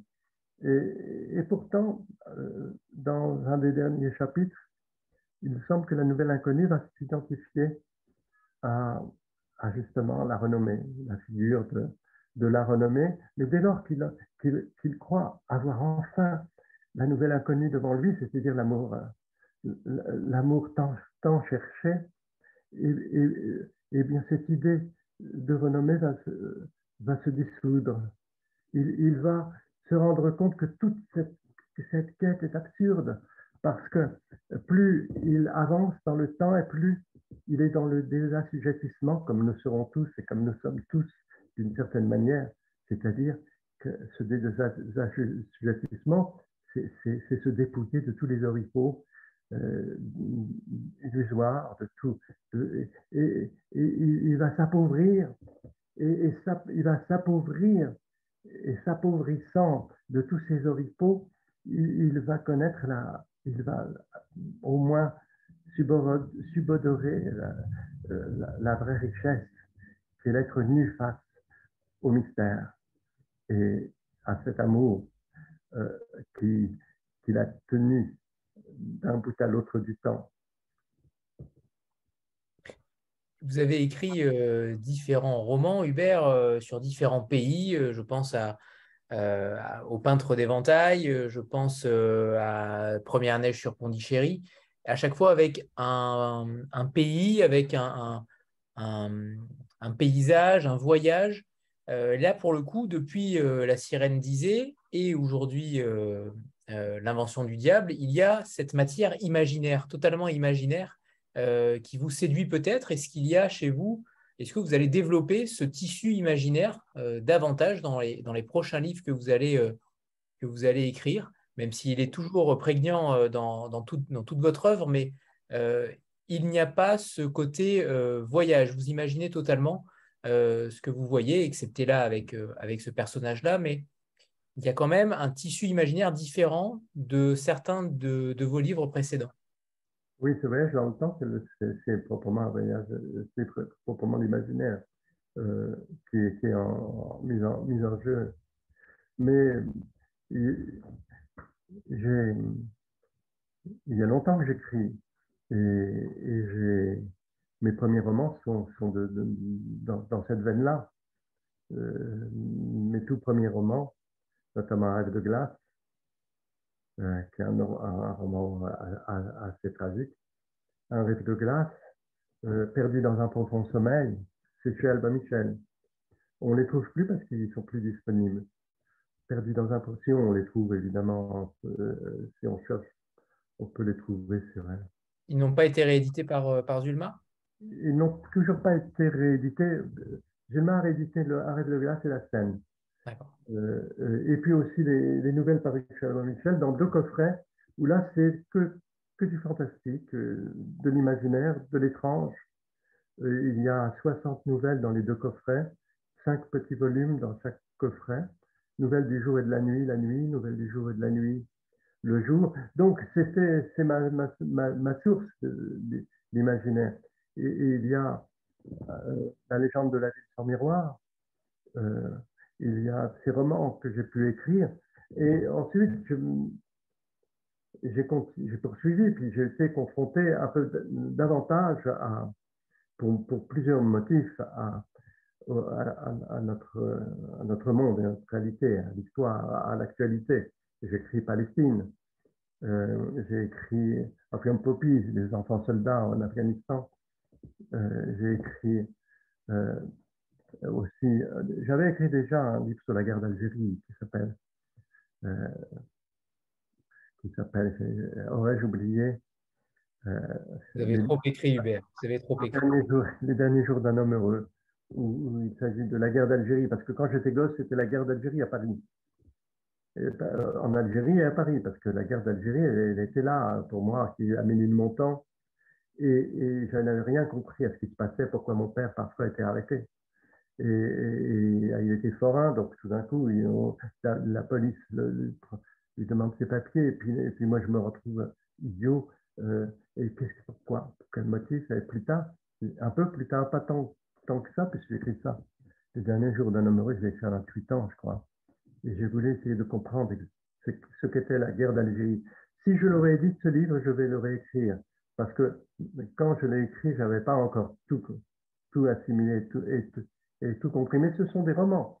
Et euh, donc ça s'alterne entre euh, l'effraction de l'histoire vécue, présente, et, puis euh, l'imaginaire. Cependant, l'imaginaire est toujours présent, même dans un livre comme Palestine, parce que euh, même dans, un, dans un roman comme Opium Poppy, avec cet enfant que je suis, paysan, ce petit paysan qui est, embrigadé par les talibans, ce petit paysan, son père cultive les pavots, euh, et, qui est embrigadé, et puis qui va vivre des, choses, des tribulations assez, terribles jusqu'à se retrouver à Paris. Et je me souviens de ces enfants venus d'Afghanistan qui, qui, qui, campaient sous le métro du côté de, de Barbès et de, Stalingrad, sur le métro aérien. Il, y avait les enfants qui venaient de, de, et, euh, quel sort ils ont eu, ces enfants-là, qui vivaient dans la rue, il y en a toujours.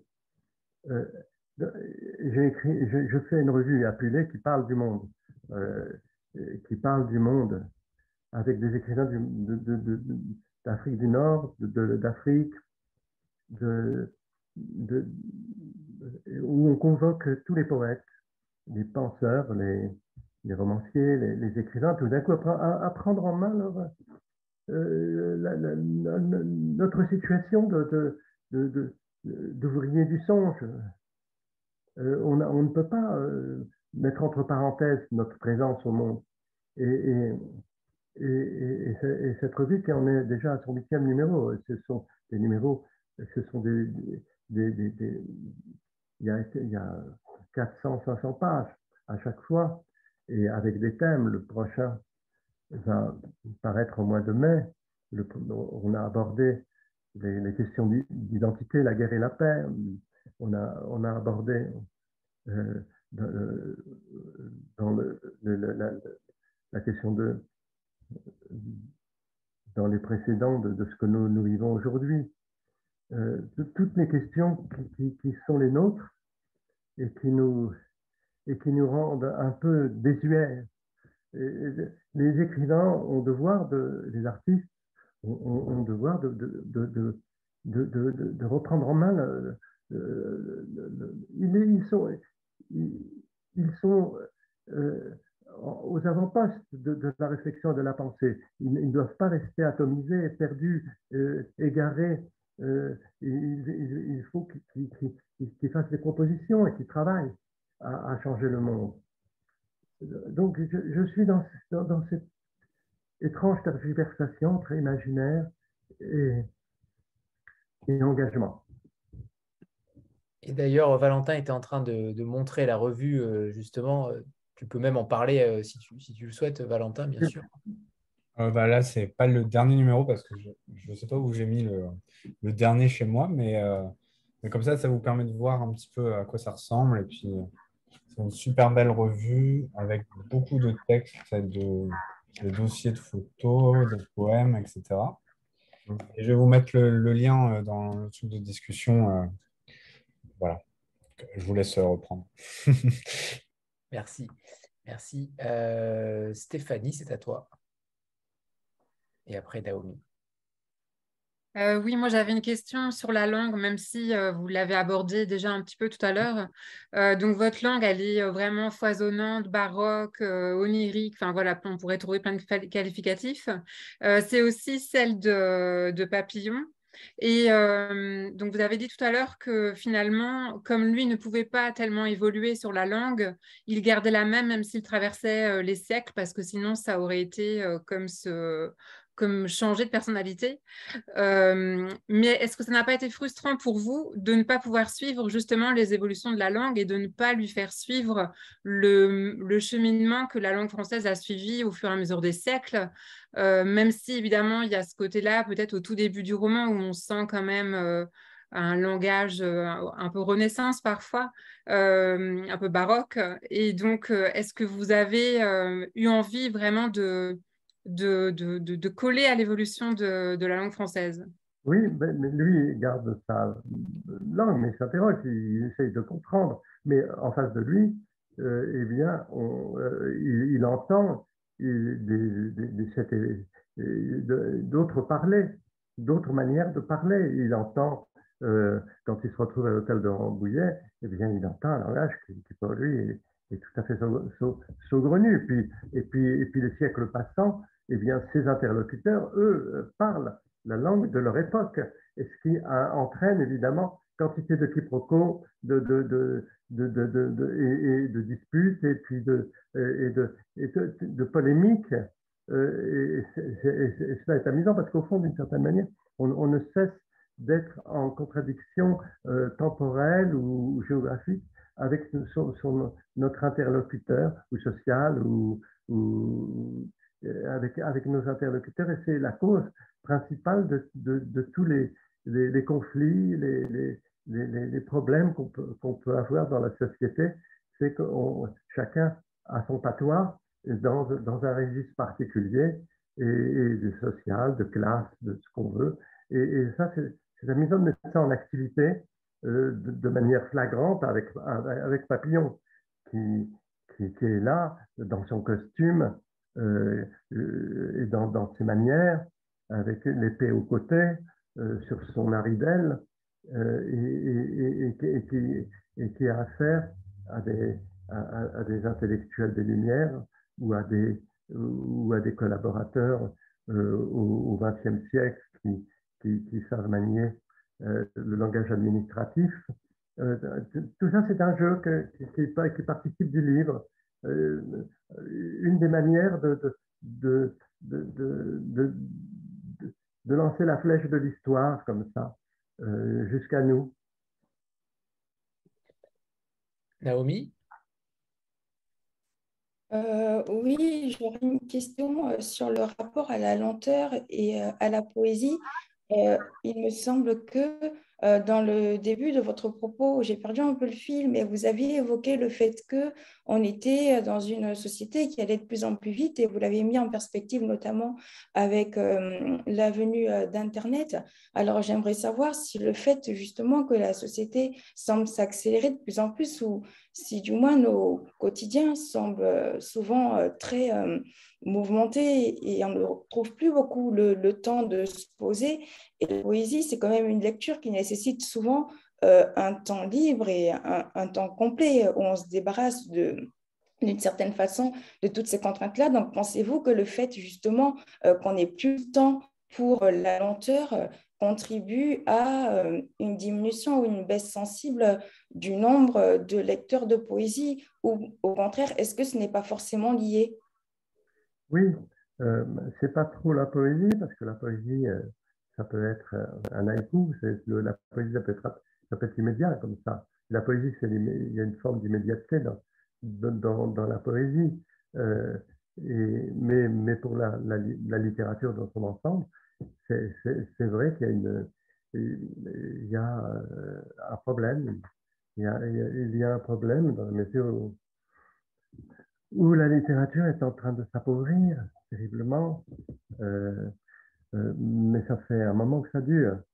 Et, il y a des ersatz de romans comme ça, des modèles, une, modélisation, et, où je, m'aperçois que les, les, critiques littéraires, par exemple, ne, s'intéressent plus du tout à l'écriture. C'est l'histoire, ah, ne parlons pas de style, ils, ils semblent avoir en horreur la notion de, de style, mais il, y a aussi l'exaltation euh, depuis André Gide et la, première NRF euh, au début, dans les années 1907-1910, euh, déjà il y avait l'écriture blanche qui était mise en avant, ce qui n'empêchait pas la NRF de, d'éditer, de, publier Antonin Artaud et. Euh, et, mais, mais, mais, on est passé, avec le nouveau roman dans l'après-guerre, à, à, l'écriture objective, l'écriture du regard, où on exclut la psychologie, l'humain. Il n'y a plus que les objets, la description factuelle des objets, euh, un espace euh, clinique d'objets décrits, et, et, sans la moindre métaphore. La métaphore est bannie on se souvient que Marcel Proust disait que sans métaphore, il n'y a pas de littérature. Et, pour arriver aujourd'hui à, l'écriture plate, euh, pourquoi pas euh, Après tout, peut-être que la destinée de, la littérature est, conclue. On a parlé de la fin de l'histoire. Euh, on n'y croit pas, on le voit, le tragique est toujours là. Et Walter Benjamin nous avait averti que l'histoire en soi est, tragique et ne, pourra jamais cesser, euh, malgré le, poids des idéologies. Mais, la littérature, elle, peut-être on en a plus. elle va être évacuée, remplacée par des imageries, par des, choses euh, qui, ne font plus appel à la conscience et à l'inconscient de,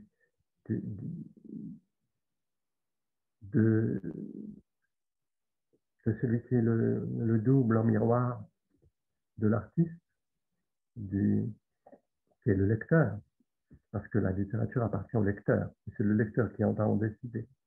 Euh, euh, ça, c'est une question je ne peux pas y répondre. C'est nous tous qui devons y réfléchir. Mais en tout cas, une réponse forte est apportée et nous sommes sûrement beaucoup à être sur la même longueur d'onde. Euh, vous nous feriez le plaisir de nous lire un, extrait, Hubert? Le, Je crois que c'était le prologue que vous aviez choisi. Comme ça, ça permet de, donner un, aperçu aussi à ceux qui ne vous ont pas encore lu. Mais le prologue ne donnera pas l'idée, parce que le, prologue est là simplement pour pour, pour, me mettre en situation. Hein, euh, mais je, vais le lire parce que je ne je, vois pas. Il faudrait que je vous lise toute une, tout un chapitre. je préfère c'est hors temps, le prologue. C'est comme si c'était hors temps. C'était une indication pour, pour réfléchir à, une fois qu'on aura lu le livre. Appelez-moi Papillon, Marc Papillon de la Frise, ou tout bonnement le capitaine La Frise. Je suis le dernier immortel. Aussi n'ai-je plus de convoitise au sens ordinaire. Les profonds ennuis et les pires tortures me traversent comme les épisodes d'un même songe. On m'a attribué bien des noms sans que je m'en formalise. Pour moi qui ne ressens plus rien de vraiment tangible sur cette terre, la misère ou l'opulence s'équivalent.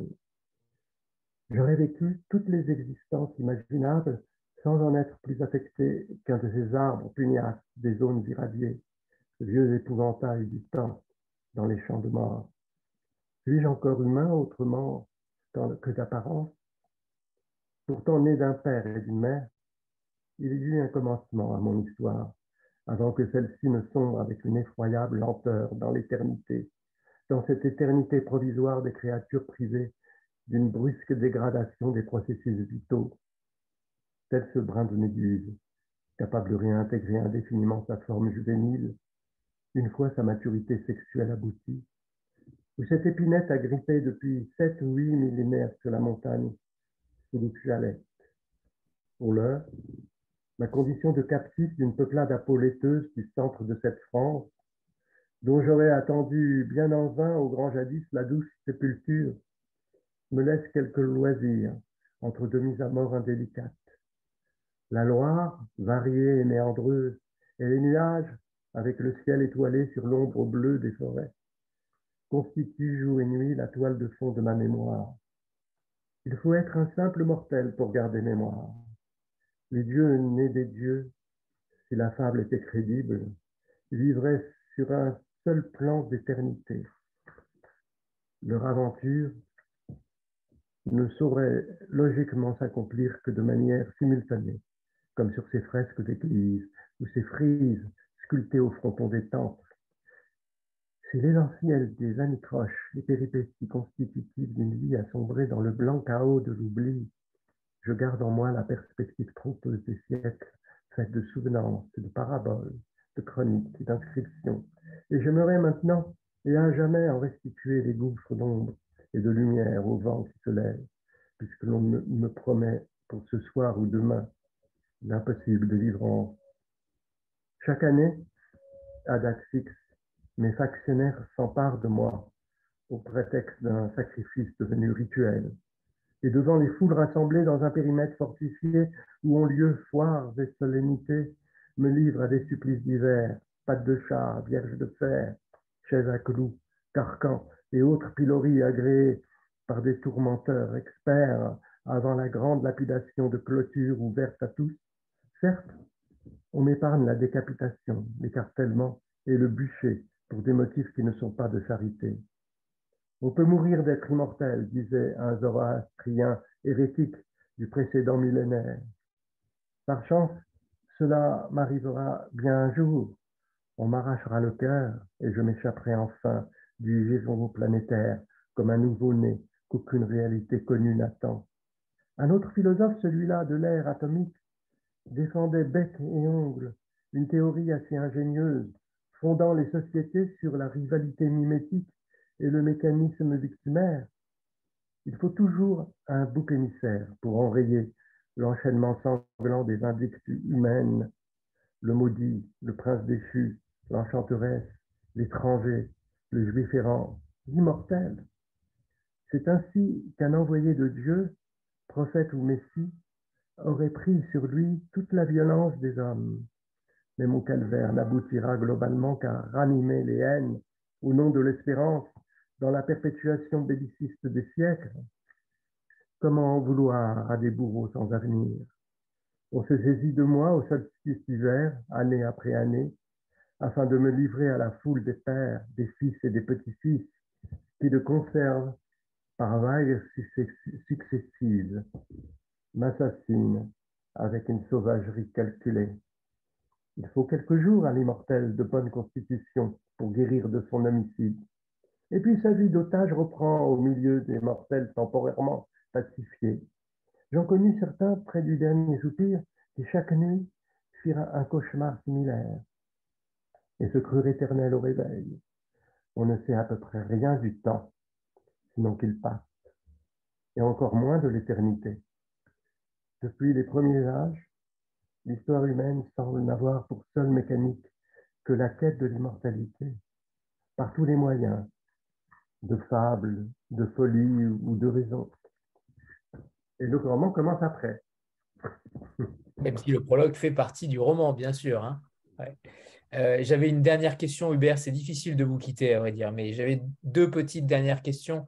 Euh, la première, c'est si vous deviez retourner à l'une de ces époques que vous avez choisies, est-ce que vous auriez une préférence pour euh, le XVIe siècle, dont vous avez si bien parlé tout à l'heure. Et, la deuxième question, est-ce que vous vous êtes senti différent après l'écriture de ce roman, pendant ou après l'avoir écrit euh, après avoir écrit L'invention du diable, est-ce que ce personnage-là a changé votre regard sur l'histoire, sur votre, votre écriture, votre façon de, de, voir le monde aussi? Est-ce qu'il a euh, perforé euh, votre intimité d'une manière particulière? Oui, je ne suis pas sûr de vouloir vivre dans, un siècle passé. C'est d'être mort il y a trois, il y a six siècles, cinq siècles, quatre siècles, trois siècles, deux siècles, parce que forcément, je ne serai plus là pour vous parler. Donc, euh, disons que j'aimerais bien voir ce qui se passera le siècle suivant, si ça, ça, m'était permis. Donc, euh, ça signifie quoi? Que je suis prêt à faire un pacte avec, euh, avec Lucifer, tiens, plutôt que, que, que Belzébuth. Et pour, pour, pour, pour ça, pour, pour, voir de quoi, de, quoi, de quoi sera fait demain, quoi. Et, et ça m'a oui, j'ai jamais écrit un livre comme celui-là. J'ai jamais écrit un, un, livre pareil. Et ça m'a permis de, de, comme on dit, pas de vers moi, de, de, de réfléchir à, à, des choses essentielles euh, qui, sont notre culture, qui sont la langue, euh, l'évolution du, langage, l'espèce de, perdition à laquelle on a affaire et, qui, est inquiétante et, contre laquelle il faut peut-être agir. Euh, il y a plein de, questionnements, pas, forcément de, du poète, mais, de, l'homme de langage, euh, qui, se sont mis en, travail. il est probable même que ça va nourrir euh, le thème du, prochain numéro de la revue Appelé. Donc, rien, quand, on est dans un travail intense qui dure des, années comme ça, et, bien ce questionnement, évidemment, il ne s'arrête pas au livre pour, pour l'auteur. Euh, le roman, c'est le roman, je l'ai écrit, mais, euh, je, reste, je ne suis jamais enfermé dans, je, ne, je, ne, me limite jamais au livre que j'ai pu écrire. C'est d'ailleurs pour ça que je ne peux pas écrire le même livre qu'à chaque fois. Il faut que je, trouve le, un nouveau rebond. Et c'est pour ça, parce que le roman, je l'ai dit cent fois, le roman est l'invention du roman. Si, si on, oublie cela, eh bien, autant euh, utiliser un moule à gaufre, quoi. C'est pas, pas intéressant.